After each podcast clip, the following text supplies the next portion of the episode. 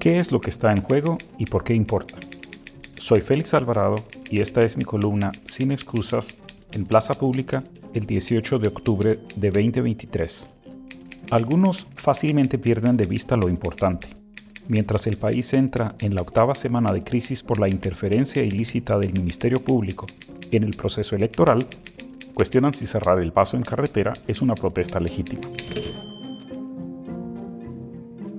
No es accidental. El pacto de impunidad incluye personas dedicadas a desviar la conversación política. Pero hay ciudadanos que sinceramente se preguntan si está bien bloquear una carretera. Escribo para ellos, pues es indispensable entender lo que está en juego. Lo que hoy debate Guatemala es la continuidad de la democracia como la mejor forma aceptable para dirimir diferencias sociales.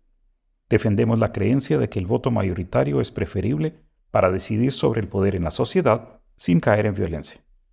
Decir el poder en la sociedad es explicar cómo unos mandan y otros obedecen, por qué y para qué.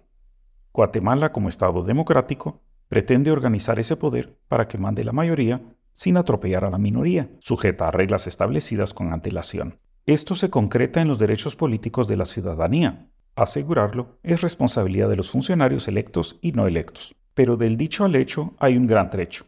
Históricamente hemos sido poco democráticos. Mandaron los pocos, dictadores, caudillos, patronos abusivos en fincas, atropellando a los muchos y sin reglas. Algunos se acostumbraron a un Estado que les sirve exclusivamente, pero paulatinamente, con sacrificio, hemos configurado un marco legal, institucional, pero sobre todo sociocultural, que quiere ser democrático, un Estado como equilibrio de poderes. Aunque algunos tengan más poder y recursos, el Estado compensa la falta de recursos y modera el poder.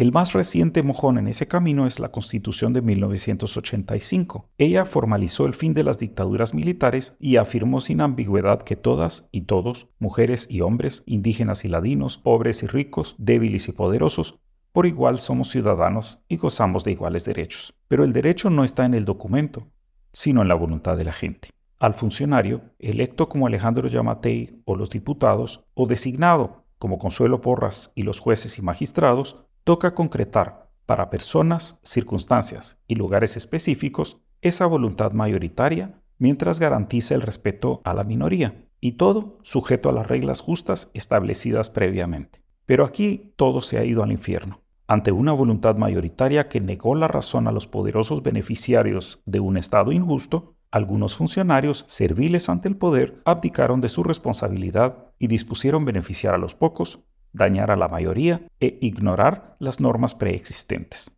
La gobernabilidad democrática depende de un gobierno que no solo quiere bien y sabe trabajar, Yamate, por cierto, fracasó espectacularmente en ambos aspectos, sino que además no está bajo asedio, pero sí es vigilado por la sociedad. Mientras dure su ocupación en el Ministerio Público, Porras amenaza ambos rasgos. Persiguiendo a Semilla, no dejará expresar la voluntad política del gobierno entrante ni lo dejará trabajar. Peor aún, al perseguir periodistas asegura que el gobierno, el actual, pero también el entrante, no pueda ser vigilado independientemente. No solo daña el interés de la mayoría, incluso afecta el interés de quienes se oponen a Semilla.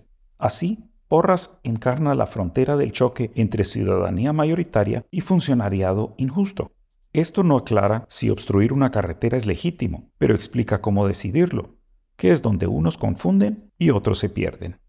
Primero, porque el contexto histórico de las protestas es de severa y persistente exclusión. Indígenas, campesinos y pobres, generalmente la misma gente, han quedado sin canales de expresión política, de escucha funcionaria y respuesta institucional.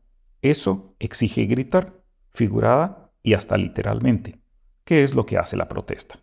Segundo, como he dicho, la democracia hace la voluntad de la mayoría, respeta a la minoría y se sujeta a las reglas previas. La ley no más documenta esas condiciones.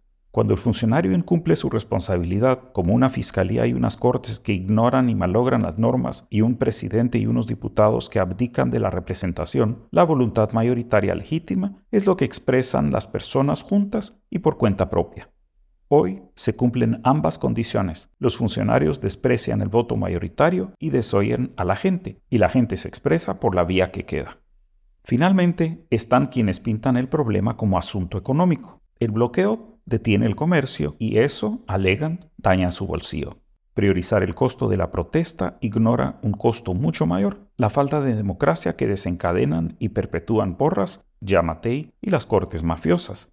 Como muestran Nicaragua, Venezuela, Hungría y hasta los Estados Unidos, la democracia es un constructo social frágil que debemos reinventar cada día. Es más fácil romperla que construirla. La pérdida de ingresos, tanto del empleado como del empleador, que causa una obstrucción, es nada comparado con la certeza de arruinar la democracia imperfecta pero progresiva, tan costosa de construir en Guatemala.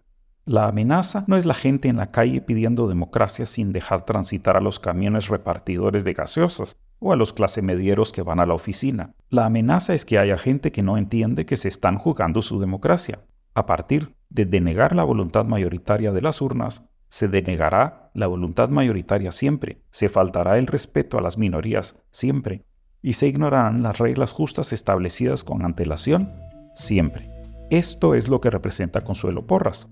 Es por eso que ella y sus adláteres y socios golpistas deben salir perentoriamente del gobierno. El valor preciado que se juega en las calles de Guatemala estos días es el futuro de la democracia. Bien merece algunas pérdidas.